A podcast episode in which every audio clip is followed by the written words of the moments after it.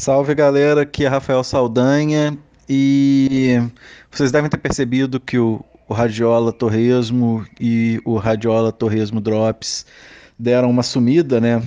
E isso aconteceu por uma série de motivos. 2019 e 2020 não têm sido anos fáceis, mas para não deixar ninguém sem música, eu estou entregando esse projeto que é, começou lá atrás, sozinho, e que depois eu ganhei esse grande parceiro que é Ramon Prates, e agora ele vai tocar o Radiola. Espero voltar a falar com vocês é, sobre música e sobre outros assuntos em breve. Um abração, vocês estão em ótimas mãos. Excelentes audições para vocês.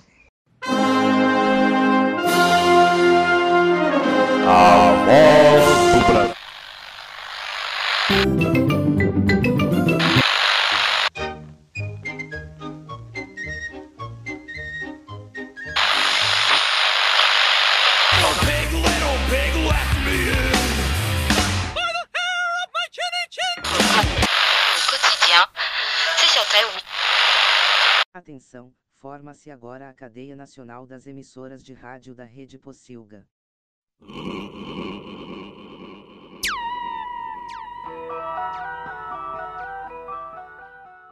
Radiola Torresmo.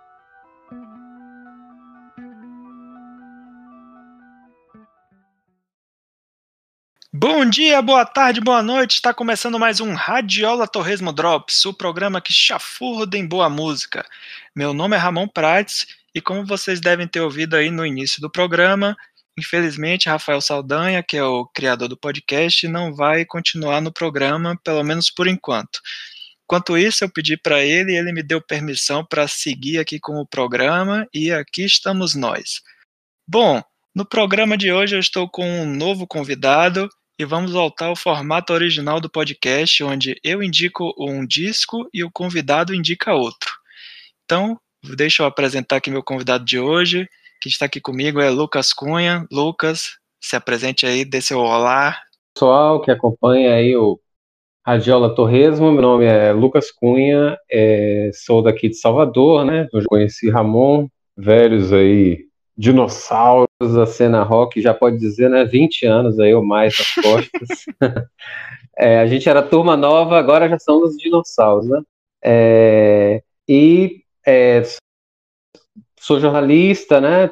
Atuei aqui no, no, jornal aqui de Salvador, no Jornal à Tarde, na área musical e cinema também. Mas hoje não, só música é só um prazer, né? E aí Estou aqui hoje com o Ramon, me fez esse convite, né, a gente falar de dois discos e logo logo vou apresentar aí qual foi o meu disco e qual foi o disco de Ramon para a gente trocar essa ideia. Então, já que o convidado está apresentado, então vamos começar com o disco que ele indicou, que é o disco chamado Loveless da banda My Blood Valentine, que é de 1991 e que curiosamente aqui no Brasil ele não está disponível em nenhuma plataforma de streaming.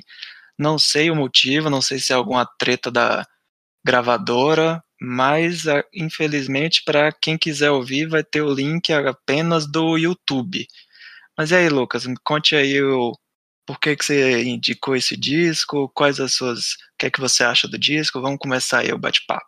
É, eu é a My Bloody Valentine, né, que é uma banda britânica, né, é é, irlandesa, tem gente é da Irlanda, tem gente é da Inglaterra, e eu sempre curti bandas inglesas, né, e ela inclusive é dos anos 90, que é a era que me influenciou muito quando eu comecei a ouvir música lá por 95 do Britpop, mas eles são de uma coisa antes, que é a cena shoegaze, né, e eu, eu nunca tinha dado muita atenção pro My Bloody Valentine, assim, primeiro por, por isso, né, não era da geração que eu comecei a ouvir, o Britpop literalmente matou essa cena é, shoegaze quando ela saiu.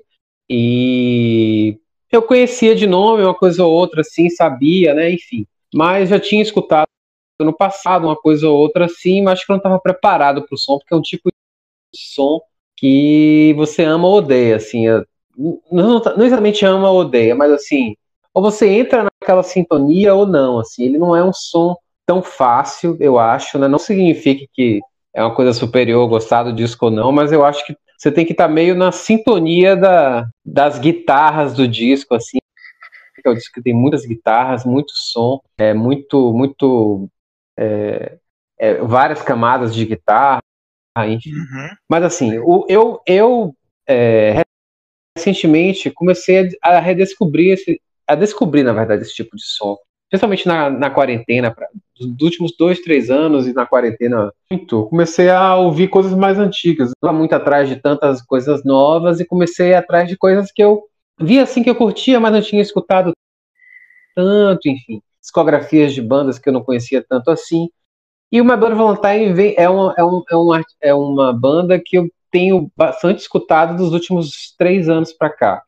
Sim. É, ter estado dos três anos para cá. E, enfim, aí falando um pouco do som da banda, né? Eu tô até olhando para a capa do disco agora aqui, e é engraçado que você olha, é uma, é uma das poucas, não, não poucas, né? Mas a capa do disco fala muito sobre o disco, fala muito sobre o som. Tem muita gente, né, na, na nossa época, talvez hoje em dia não tem mais isso, que gente que ia para loja de CD ou para loja de vinil, quem é da época do vinil, Sim. e comprava um disco pela capa, né? Não sei se já aconteceu com você. Mas esse é um disco que acho que a capa pode fazer, assim, a capa vende bem o que é o disco, porque assim é uma guitarra meio distorcida, que é muito o que é o som do disco, assim, uma coisa meio parece que você tá num sonho ou num pesadelo.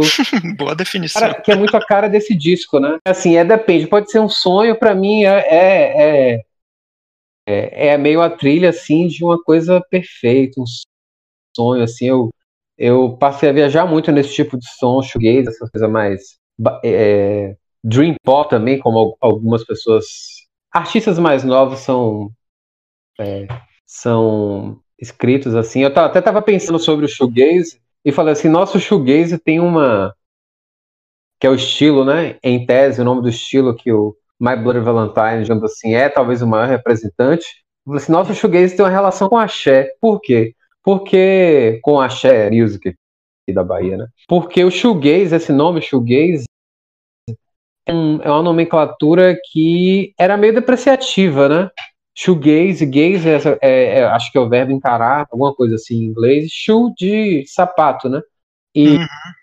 e então era o, era o estilo de som, não sei se é NME, uma revista inglesa, é, descreveu uma, uma das bandas da época, não foi o My Bloody Valentine, e era exatamente shoegaze, porque era o pessoal que ficava tocando, olhando pro pé, né? Muito por causa dos pedais, essas coisas todas, é um som mais é, parado, assim, enfim, né? É, então, isso era uma coisa meio depreciativa, né? Só que aí depois virou o, o, virou a nomenclatura, né? Pelo menos assim, eu não sei se as bandas gostam tanto desse nome, isso é, como uma coisa do axé também, né? É, acho é... que tem vários gêneros musicais que tem essa treta, né? Tipo, é, new metal ou emo. Sempre os artistas acabam criando meio um ranço, assim, né? Com, com o gênero, não quer ser chamado daquilo porque tem isso que você falou ser meio depreciativo, algo do tipo. É, o, o pessoal do Britpop também tem muita birra com esse nome do Britpop aí, as bandas. E aí é isso, só que eu comecei a perceber que eu gostava muito. Né? Na verdade, o shoegaze ele não é necessariamente assim. É porque assim, tem poucas bandas que se encaixam, porque ele é um estilo muito específico assim dessa época Inglaterra, é, final dos anos 80. Então assim, óbvio que como quase todos os como muitos dos estilos, ele é uma ele é uma sequência de outras coisas, né? Até se você ouvir os primeiros os primeiros EPs, na verdade, não sei se chegam a ser discos do My Bloody Valentine, era um som totalmente diferente, que resultou nesse que é o segundo disco da banda, o Loveless. Eles eram uma coisa meio de, é, Cramps, uma coisa meio assim, de bem diferente, só que era uma época que tinha, tava rolando muito esse noise rock, né? Na própria Inglaterra tinha o, o Jesus and Mary Chain, né, que também tem, fez muito sucesso, né? Sucesso, assim, mas foi uma banda é, bem, bem relevante, assim, né, que marcou, né? E aí o My Bloody Valentine foi sendo influenciado por esses contemporâneos e foi criando um tipo de som que nessa pequena nomenclatura shoegaze aí, que eu acho que eles fizeram o disco perfeito dentro dessa E assim, é um disco que eu acho que as pessoas têm que ouvir para dizer se gostam ou não. Se você gosta de rock, se você gosta de guitarras. Se você gosta de uma coisa assim mais etérea, algum tipo de som, não sei, assim. Eu acho que é um tipo de som que, inclusive, é o tipo de som que é pouco escutado e muito influente. Sim, É, sim. Mas Acho enfim. Então, É, acho que você de- definiu bem isso. Não, é isso, é isso. Então ele é um disco que, assim, é um disco até que você. é, tem uma série de bandas mais ou menos dessa época que também tem essa- esse tipo de som que você ouve mais o som do que as letras, assim. Então, assim, você quase não escuta o que é cantado, assim, meio é um. É um o, o vocal ali é quase um instrumento, assim, que está ali enterrado em diversas camadas de guitarras. E, assim, é, até, até quando eu, eu não sou uma pessoa que escuta, sei lá, muito música clássica, mas para mim, o meu, o meu sinônimo de música clássica é isso. É, é tipo um disco como Loveless, assim, porque ele é um, é um disco que você pode botar meio de fundo para fazer uma coisa, enfim. É, é um tipo de som, assim, que você não precisa, sei lá, você não precisa prestar atenção nas letras, e são várias camadas. É um, é um tipo de som que você entra, assim, por vários lugares, assim, na sua mente, enfim. Acho que é um, acho que é um tipo de som interessante de quem não escutar, conhecer e, e isso assim é, um- é o que esse cara fez com as guitarras, né? Eu até vi uma, tava lendo umas entrevistas, Billy Corgan falando, depois ele descobriu, Billy Corgan dos Smash Pumpkins, né? Que é um cara que eu acho foi muito influenciado por esse disco, especialmente na época do Siamese Dream, assim, principalmente. É, tem muito tem um- alguns sons assim, desarme, eu acho que é uma música que Sim, é sim. muito é a cara do. Loveless, Uhum. que é bem influenciado, assim, que é, era uma coisa que ele achava difícil, mas que ele viu que era fácil de fazer. Mas mesmo esse fácil de fazer era uma coisa que não tinha sido feita ainda, né? Então, esse cara, assim, é um cara que marcou na história das, da- das guitarras, digamos assim, né? Então, o Kevin Shields, que é o líder ele canta também, mas principalmente é o guitarrista é, é, do, do My Bloody Valentine. Então, assim, é isso. Então, é um disco que eu recomendo muito, muito para quem gostar desse som. Quem gostar dessas bandas, como, como eu falei, tipo Sonic Youth, Jesus Mary Chain, e só que ele é um som, assim, como eu falei, é um som mais difícil, né? Assim, nem todo mundo entra Uhum. na sintonia é, do, do disco. Mas me conte aí um pouco das suas impressões, depois a gente vai. Eu vou falando aqui mais o que eu for lembrando a partir do que você. Sim, De resposta. sim, eu, assim como você também não conhecia, não conheço muito o trabalho do My Blood Valentine, eu conheço mais até o trabalho de Kevin Shields, que ele chegou a fazer um pouco de trilha sonora de filmes, ele fez a tá na trilha sonora de Encontros e Desencontros de Sofia Coppola, eu acho que até minha primeira referência talvez ao My Bloody Valentine talvez seja essa. E eu nunca tinha parado para ouvir esse disco, eu lembro dele assim de de nome ou algo do tipo. Quando você me indicou para ouvir e falou que dessa questão da influência, né, de principalmente no Smashing Pumpkins, e quando eu comecei a ouvir o disco e realmente deu para perceber de cara assim, a influência das guitarras distorcidas e coisas do tipo. E você até falou aí da música clássica e citou o Desarme, e o Desarme faz justamente isso, né? A música do Siamese Dream do Smashing Pumpkins, que ele pega essa questão, essa pegada do showgaze e mistura com música clássica, né? Ele, eu diria que Billy Corgan fez um showgaze um pouquinho, um pouquinho mais pop. E esse Sim. disco, o Loveless, quando você começa a ouvir, tem umas músicas que entram tipo num ciclo de meio que de repetição assim do, do da distorção da guitarra e que é isso que você falou, é meio que você começa a entrar em transe ouvindo o disco. Então, tem gente que pode entrar em transe de uma maneira positiva, né, da questão de ficar não relaxado ou algo do tipo, mas também pode entrar na questão de você ficar irritado quando tá esse som se repetindo em loop infinitamente, você tá tipo, que saco, pare com isso. mas assim, eu É. achei, achei um, é um, um bom disco, mas realmente é um disco que é, é difícil de, de ouvir, principalmente para comparado com o que é feito hoje. Eu até diria que essa pegada de dream pop hoje em dia tem um pouco mais de tem mais uma pegada mais de música eletrônica do que com rock, mas tem tem sim lá a influência. E tem uma banda aqui de Brasília chamada Oxy, não sei se você já ouviu falar, é OXY. Eles têm um disco chamado Não.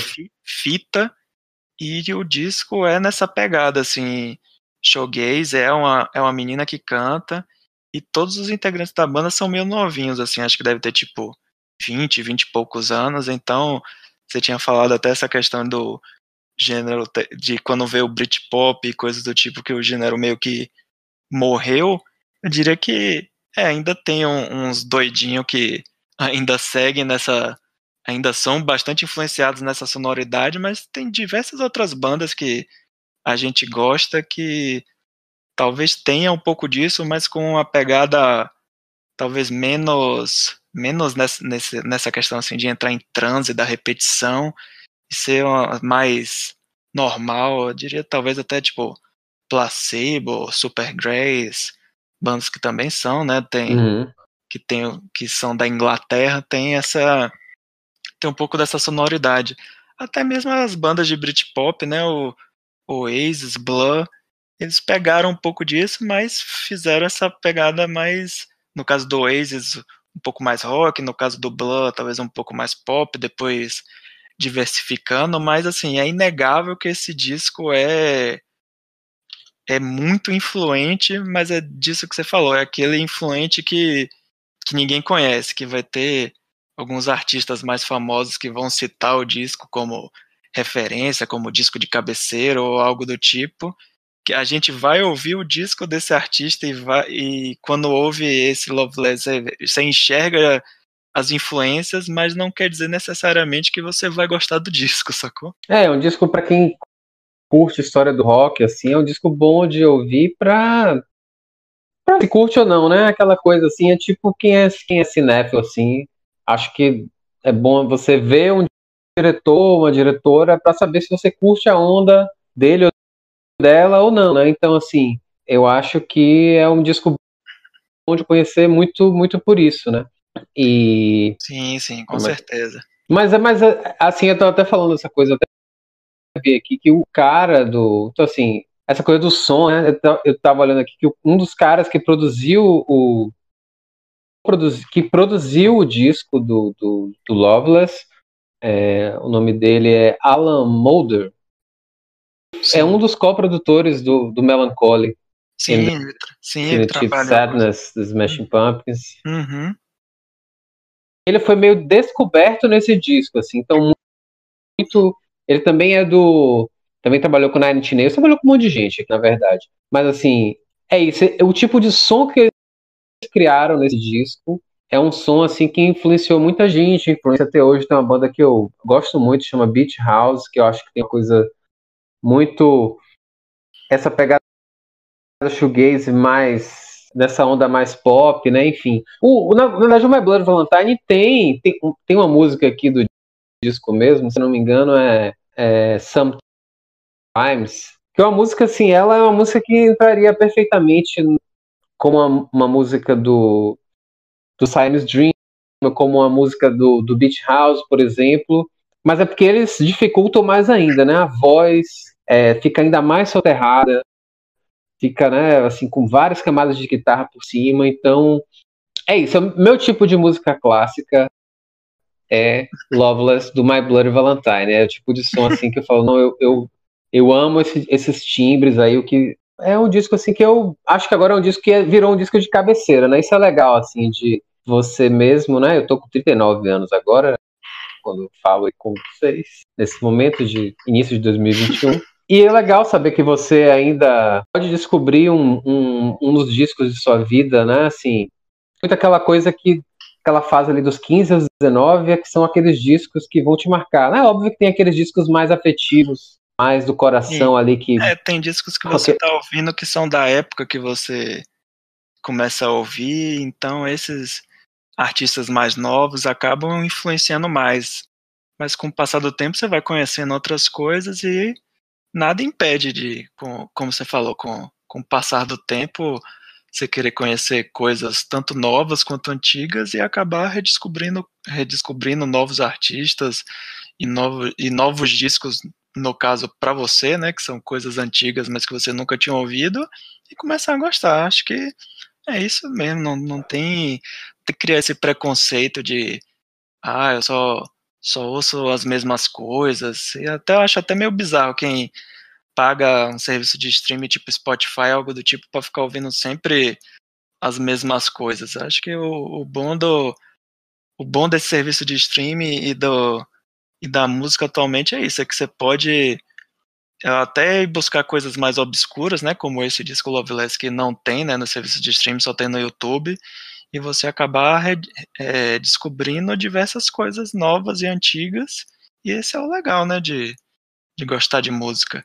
Isso é o legal do, dos streams, assim, que você, é, né, enfim, com todos os malefícios para os artistas, né? É importante falar isso, isso também, a, a, pouca grana que é paga para os artistas é, para tocar, para colocarem suas músicas é, nas redes, mas assim, é uma fonte fantástica, né, para você para descobrir tudo que eu não descobri, né? Eu que fã de música, como você também, para isso, tá sempre descobrindo coisas novas do passado, né?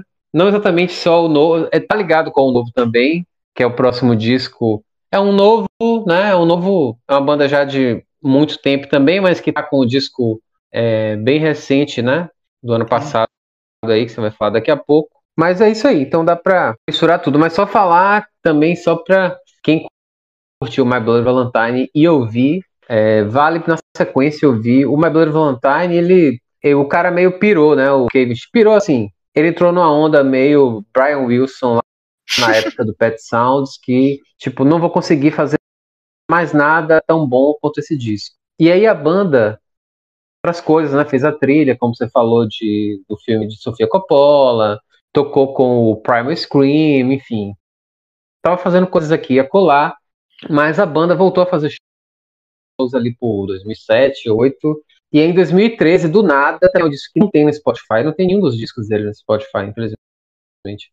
Mas esse disco, na época, é, também era um disco meio difícil, acho que eles lançaram para uma gravadora deles. Eles lançaram o terceiro disco em 2012, 2013, chama MBV, né, a sigla de My Bloody Valentine, também que é um disco muito bom. É a mesma onda, assim, ele demorou de 91 para 2013, sei lá, 22 anos, para disco, mas realmente assim, é um disco Valeu que tá parelho, inclusive. Não tem o mesmo impacto. É, não tem o mesmo impacto do Loveless só porque o Loveless tem a coisa ali da época, né? Era o som da época, tinha essa coisa, mas é... E para quem é fã de música, olhando aqui, por exemplo, o Loveless, ele tá na lista da Pitchfork lá no disco e para amar ou odiar. Eu acho que, né, para quem curte esse tipo, quem curte som inglês, quem curte essa coisa até The Cure, the, ali, Jesus Chain, eles vão dando uma sequência, eles extrapolam isso aí, né? Eu acho que eles fizeram um som que ninguém nunca mais fez. Eles assim conseguem fazer esse tipo de som que eles fizeram, da forma com que fizeram. Então, Loveless é minha sugestão aí, 30 anos desse, desse discão, agora em 2021. Muito bem, então para finalizar, eu vou dar a minha nota, você também diz a sua. Bom, é um disco que chamou minha atenção, achei interessante. É, esse lance das, das guitarras, das distorções da cama, das camadas são, são bem interessantes, mas até quando eu ouvi a primeira vez assim no YouTube, eu botei aqui na TV e deixei tocando. Por um tempo eu fiquei, pô, será que é a qualidade do YouTube? ou é alguma coisa da época, sei lá, que eu tava achando o som meio estranho. Aí depois eu entrei num, no SoulSeek e baixei as MP3 e fui ouvir novamente. Ah, tá, não, é, é, dessa, é, é dessa forma mesmo o disco. Eu não tava ouvindo errado, não. e é um disco que eu achei interessante, mas não me prendeu tanto. Tem outras coisas. Essa, essa banda que eu citei, a Oxy, eu acho que fez uma uma releitura do gênero de forma atual, mas achei mais interessante. Depois eu vou passar aí para você para você escutar. Mas é um bom disco, eu, eu, assim como eu falei anteriormente, eu reconheci facilmente assim, as influências, tipo, ah, foi disso aqui que chuparam tal coisa, que Billy Corgan foi lá e chupou desse disco aqui e tal.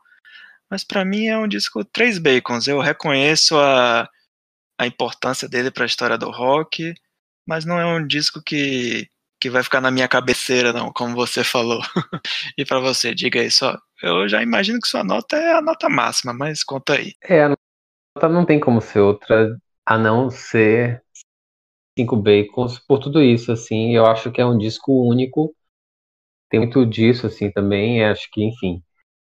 O que, o que eles criaram, eles né, vinham do arcabouço aí de outros sons, mas mas eu acho que o som desse disco é um som único, assim, isso já, isso já vale, claro, você pode gostar ou não de uma coisa única, mas eu, como eu falei, é meu tipo de música clássica, para mim é, é isso aí, assim, é o tipo de som que eu, essas camadas de sonhos, até por isso ele fez a trilha, talvez, certamente a Sofia Coppola é uma fã, à toa teria chamado o Kevin Shields para fazer a, a, trilha de Encontros e Desencontros, que é um filme também muito, assim, né, dessa coisa de tem esse clima, assim, né? Então, estamos lá em Tóquio, tem essa coisa né, da, das relações, das distâncias. Então, é, eu acho que o som do My Blood Valentine é um som muito desperta em você muito é quase como se o som tocasse sua pele, sabe? Quando você ouve assim o disco. Uhum. No meu caso, assim, né? É como se o som consegue conseguisse assim penetrar nos seus poros, assim. Então, realmente cinco bacons para mim, uma banda que hoje apesar dessa banda que eu descobri tardiamente, é um, acho que uma das, das minhas preferidas de momento, né? Mas assim, é uma das que eu mais escutei nos últimos dois anos, certamente, assim, Tiny recomendo a todos que conheçam, mesmo que sejam para odiar, mas conheçam. Inclusive, eu acho que eu vi da próxima banda, o, a, o, o, a próxima banda, sempre dando assim, o, é um dos discos da vida do cara da próxima banda, e a banda o, o Kevin Shields já assistiu um show da banda que vai falar agora. Mas aí introduz aí aos nossos ouvintes qual é o próximo disco aí da, do nosso papo.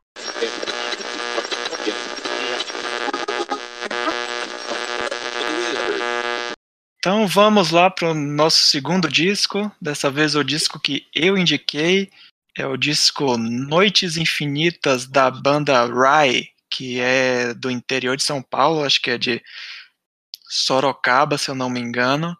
Esse disco entrou na minha lista de melhores discos de 2020, foi um disco que eu gostei bastante. Essa banda, é, é, a gente vai comentar, né? A gente viu um show lá em Salvador e acho que foi a única, foi a única vez que eu vi essa banda ao vivo. Eu nem lembro que ano foi. Você lembra quando foi aquele show? Sei lá, 2000, 2007, 2008, eu nem lembro, você lembra? Eu acho que eu acho que foi um pouquinho para 2006, 2007. É o disco mais recente da banda. Eles já eles já passaram um tempo morando fora do país, na Inglaterra, tentaram carreira internacional, depois voltaram. E esse, se eu não me engano, é o segundo disco que eles mesclam músicas em inglês, que originalmente eles só cantavam em inglês, com músicas em português. E eu acho até curioso que acho que foi Lúcio Ribeiro, né, do, do, do, do Pop Load, que falou que esse disco é como se fosse dois discos em um. Que realmente, apesar da sonoridade ser a mesma, mas quando o cantor canta em inglês e quando ele canta em português, você sente assim uma, uma diferença, sei, a forma de cantar é, é diferente, né, em, em, em, outra língua, né? Isso é bem curioso. Mas é um disco que realmente, assim, eu, eu gostei muito. Ele tem um pouco de da influência da atualidade da, da questão política. Talvez a pandemia nem tanto que ele foi lançado no, no meio da pandemia, então provavelmente as gravações, composições já começaram antes. Mas acho que tem assim diretamente um pouco da da questão política, mesmo que a banda não tenha essa essa coisa de falar especificamente de política, mas reflete um pouco, né, do momento que a gente está passando. Tem uma música chamada tipo Morreu a Esperança, outra que se chama Tumulto, Barulho e Confusão. Acho que tem tem muito a ver com, com a situação atual política do Brasil, né? Infelizmente. E eu tava olhando aqui, Lucas, curiosamente, no disco anterior deles, de, de 2018, chamado é, National Indie Hits, tem uma música chamada Loveless, que acho que provavelmente é, é alguma homenagem, né? Mas me conte aí o que é que você achou desse disco. Esse, esse tem até o, o nosso, né? O nosso falando aqui de Salvador, brincando de Deus. Então é um disco só de covers. E, hum. Mas certamente o Loveless, eu vou aqui olhar depois aqui se eu acho qual é a banda, mas sim, certamente, né? Porque é uma, é uma banda que influenciou muito esse. O My Blood Valentine influenciou muito esse som. O, próprio, o próprio pessoal do, do Rye, quando, quando morou né, em Londres, né? Eu tava, pesquisei aqui umas coisas sobre eles. Eles. Um dos discos preferidos da vida do Mario Bros, que é o vocalista, é o Loveless e eles já tocaram, não com o My Blood Valentine, mas para o My Blood Valentine. Tem um, tem um, tem um blog aqui antigo do, do Mario Bros que tem ele contando a noite que eu toquei para o My Blood Valentine. Muito engraçado. Ah, só duas informa outra informação aqui que eu tô vendo aqui, né? Bom de conversar olhando o computador. Teve, teve dois shows do Ryan Salvador mas eu não lembro se foi pro da Boomerang, mas eu, eu lembro que eu lembro foi no mesmo modular. Então, assim, o Rai é isso, né? O Rai, pra mim, né? É que eu não peguei essa primeira fase do desse indie nacional, né? Brincando de Deus, Rai, essa coisa ali dos anos 90, e eu não peguei muito. Né? Eu não acompanhava muito essas bandas. Né? Low Dream, que é uma banda de Brasília também eu não acompanhei muito essas bandas. Era, era uma época que você tinha que ter os discos, né? E, enfim, a gente tava. Passava na MTV uma coisa ou outra dessas bandas, mas não eram tantas assim. Então eu lembro que eu descobri o Rye nessa época do. Não lembro se é o que tem essa música in the Hell, é Flames in the Head, o nome do disco.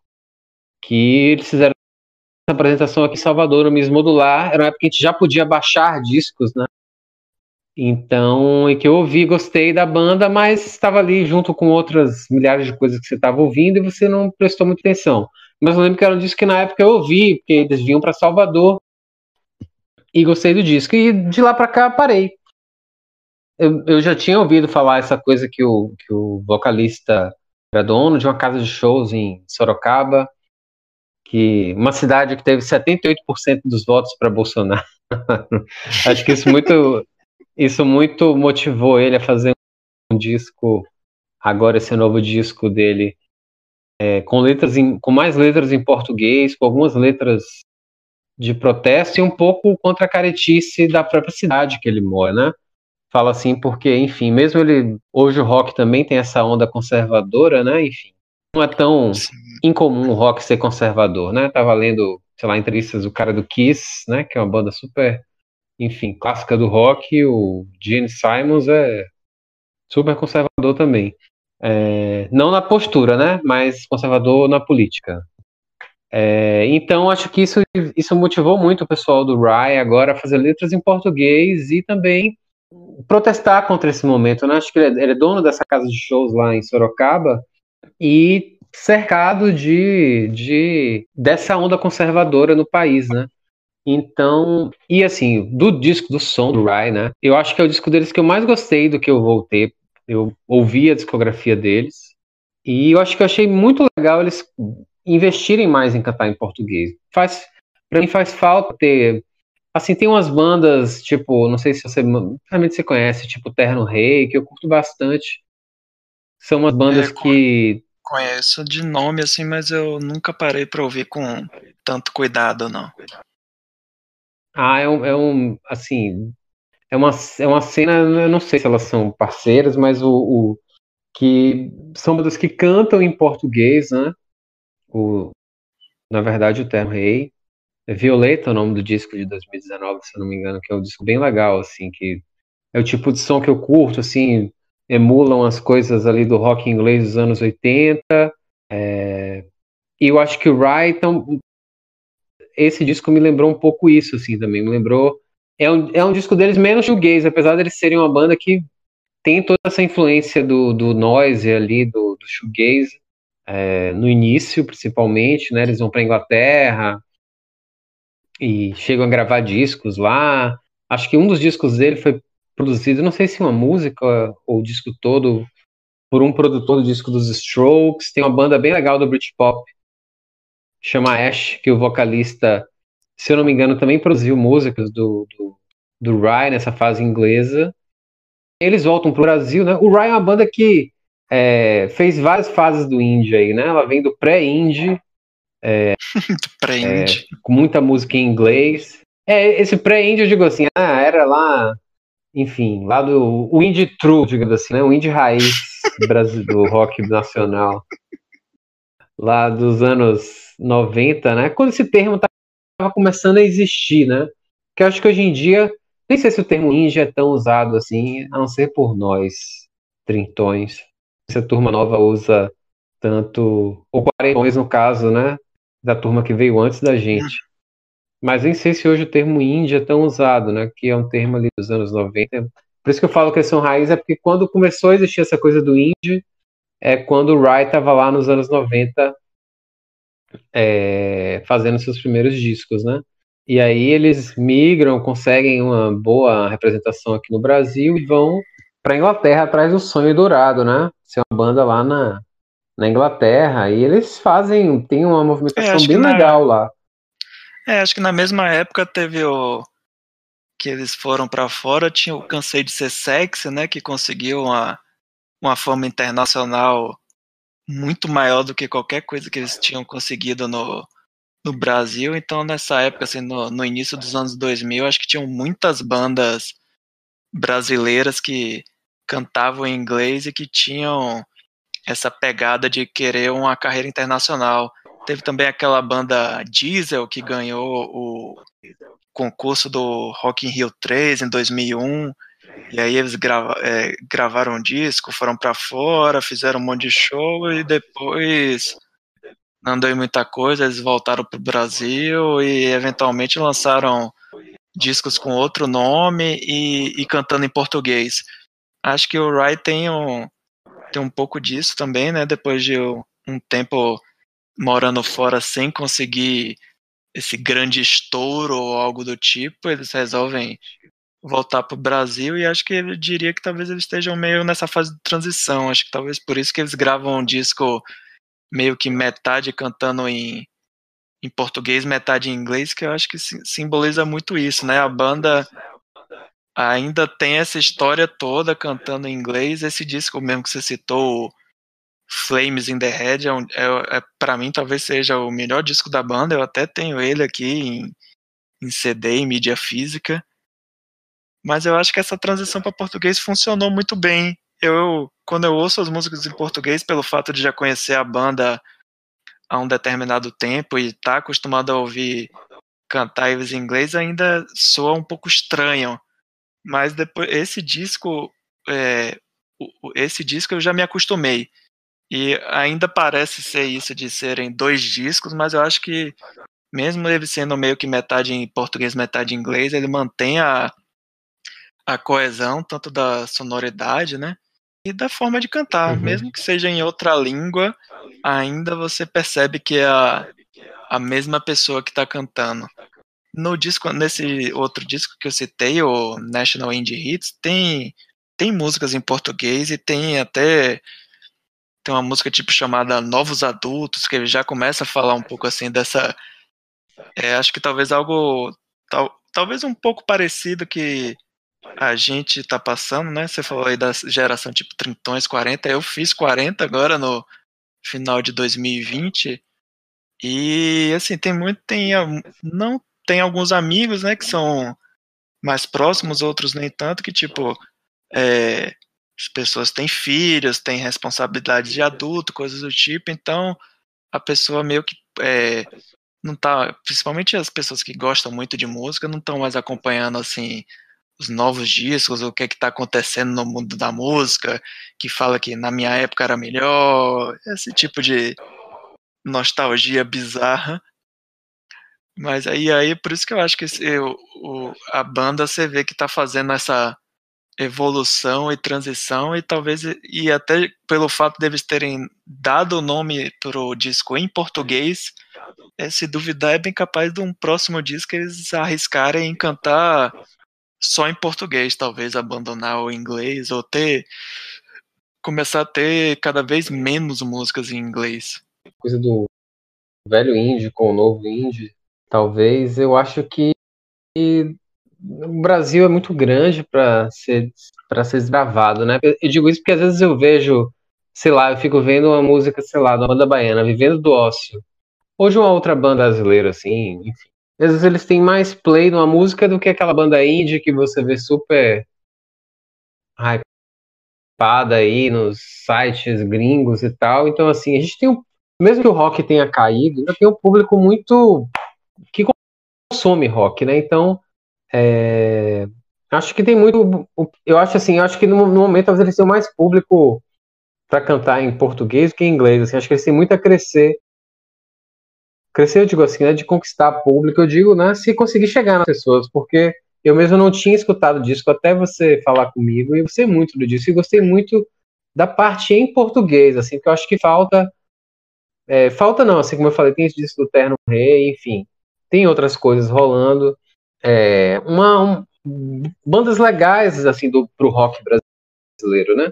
Eu falei da própria Vivendo do Ócio, que já ainda está nativa, mas enfim, é, os discos mais clássicos, né, são ali do início dos anos 2000, mas eu acho que falta, e, e é legal ver bandas, é, é bom ver bandas é, cantando em português, sabe? Hoje é isso que eu falo, assim, talvez naquela época que eles começaram era impensável cantar em português, porque eles queriam emular o My Bloody Valentine, o Jesus Mary Chain, enfim, então o rock brasileiro, Legião, que era, que era alguém que amava toda essa cena também, né? É, Kid de Abelha, tem até uma música que o Rai canta nesse disco, National Indie Hits, que é Jovens Adultos, eu acho, depois escute, que é bem criticando a galera que cresce ouvindo rock e depois Sim. passa a ouvir MPB.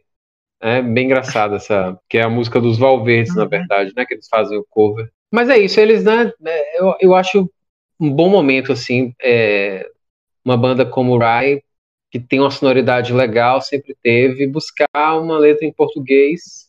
E o resultado eu achei bem bom. Né? Eu gostei muito do disco. Tá bem próximo dessas coisas que eu gosto, de, dessa sonoridade de rock inglês anos 80, 90 é, enfim. E eu acho que é o disco, talvez, do que eu ouvi deles assim, talvez o disco mais pop, assim, o disco mais. É um disco que eu posso mostrar para um amigo que gosta de Capital Inicial, sabe? Tem música que eu ouvi nesse disco e falei assim, velho, esse, essa era uma música que Capital Inicial podia gravar. Mas eu falo isso assim porque é o que sobra de rock, mais ou menos, né? Esse rock mais establishment. Bandas que ainda são do rock continuam fazendo som aqui, enfim, lançam discos. Eu não acompanho a carreira deles, mas do Capital, mas enfim, mas sei que eles lançam e ainda fazem shows, estão por aí rolando. Então, assim, se eu fizesse rock em português, eu queria estar tá eu queria que quem escutasse esse som me escutasse também. Então, eu acho que uhum. eu acho que é uma coisa acessível para quem gosta de legião urbana, né? Para quem para quem curte esse rock brasileiro anos 80, que tem essa influência do rock inglês anos 80 também. Então, assim, eu acho que tem um, tem um diálogo aí que eu, eu acho bom, enfim, né? Não sei se dá para quebrar essa barreira, essa bolha, né? E chegar é, em um público maior, né? Já que é um disco do ano passado, lançado no meio da pandemia. Eu até vi que é o disco, é, eles lançaram para uma gravadora americana, OAR, se não me engano, que é a mesma gravadora que lança uma outra banda fantástica de rock brasileiro, que é o Bugarins que canta em português, né? E faz um som que os gringos pira também. Tá sempre fazendo turnê aí por fora. E acho que até por isso o selo lançou, né? O Wright tinha toda essa história, lançou por esse selo americano. O disco é por esse selo americano. Não sei se eles bancaram o disco, o que, que é, mas o disco é lançado por esse selo, né? Não deve ter tido é, é edição física ainda, né? Porque é, motivos de pandemia. É, eles falaram no, acho que no Instagram, nas redes sociais, que eles querem lançar em formato físico, mas que acho que só, talvez agora em 2021, se, se a situação começar a se, se normalizar, né? Não, é que bom que eu fiz você redescobrir a banda, né? Eu, é, eu sempre tento acompanhar essas bandas que eu comecei a gostar assim, no início dos anos 2000, que ainda estão na ativa. Teve também eh, em 2020 a, a vocalista da Ludóvia, Vanessa, eu não vou conseguir pronunciar o nome dela ela gravou um disco solo. Tem uma, uma galera dessa. Acho que o cara do Cansei de Ser Sexo, Adriano Sintra, ele também lançou um, um disco. Até o próprio Cansei de Ser. A vocalista, a Love Fox, também meio que ensaiou aí uma volta, mas acho que por causa da pandemia não deu muito certo, né, por enquanto. Mas é bom ver assim essa essa geração do indie rock brasileira que você começa a ver isso, né, bandas voltando a a cantar em português e tem bandas tipo, por exemplo, o Autoramas que mesmo cantando em português já fez aí torneio em vários lugares, faz tem disco lançado no Japão, na Europa, e eles até fizeram um pouco do caminho contrário. Nos últimos discos até gravaram uma ou outra música em inglês, talvez para ficar mais fácil a, a divulgação lá fora, tipo, ó, oh, é uma banda brasileira, entre aspas, exótica, porque tá cantando em português, mas também tem aqui, ó, uma ou outra música em inglês para ficar mais acessível. Isso que você falou também do, dessas bandas brasileiras do, de rock dos anos 80, né? Tipo Titãs, Paralamas. Acho que com essa questão do stream da internet, é o que a gente chama de, de grande mídia, né? De, de tocar em rádio, de sei lá, de se apresentar no Domingão do Faustão ou coisas do tipo. Até isso acabou ficando meio restrito a um a determinado tipo de som, tipo, sei lá, sertanejo, é, pagode ou coisas do tipo, acabou meio pasteurizando e todo funk e, e todo o resto virou alternativo de alguma forma. Mas tem bandas tipo, é, tipo Autoramas tem provado que é possível viver de música sendo independente, sair fazendo show pelo, pelo Brasil todo é difícil, mas enfim, é viver de música é é complicado, ainda mais pelo que a gente falou também da questão do streaming, de não pagar direito e tal. Mas enfim, em resumo, esse, esse é um disco que eu gostei bastante. Só reiterando que está aí na minha lista de melhores discos de 2020. Eu vou postar depois no, no meu blog. Talvez quando esse podcast for pro ar, o, a lista já esteja publicada. Eu também participei já do blog de Luciano Matos, do El Cabong, da votação de melhores discos brasileiros e baianos, e na, na lista de discos brasileiros, essa, esse, esse disco Noites Infinitas está na minha lista. E é isso. Vamos então começar aí para o encerramento.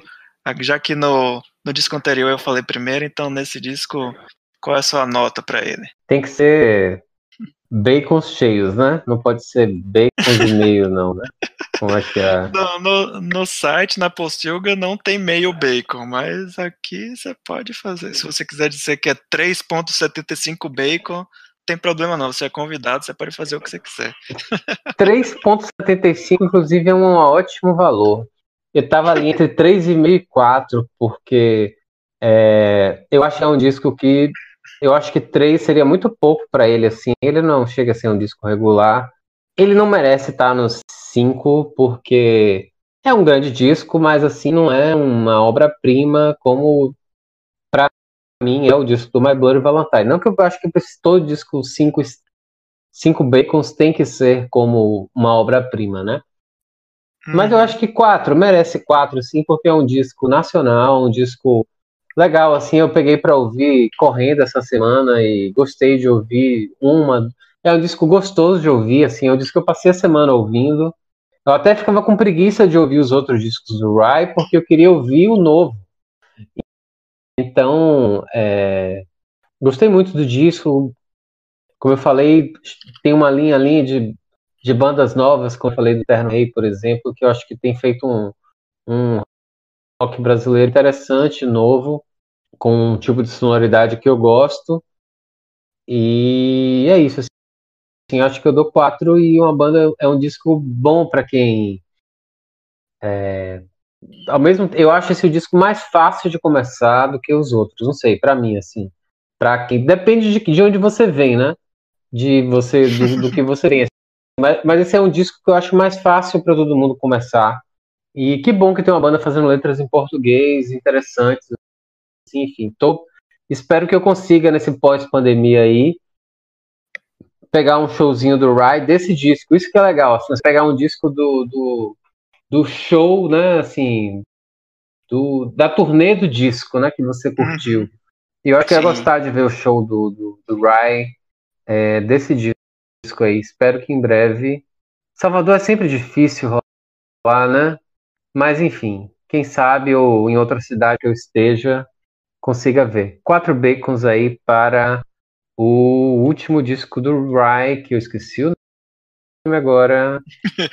Noites Infinitas. Noites Infinitas, Noites Infinitas. Escutem. O disco ainda tem poucas poucos, poucos é, streamings no, no Spotify, pelo que eu vi, enfim. E merece, se você curte rock, se você curte rock brasileiro, se você curte rock inglês, acho que você merece, né?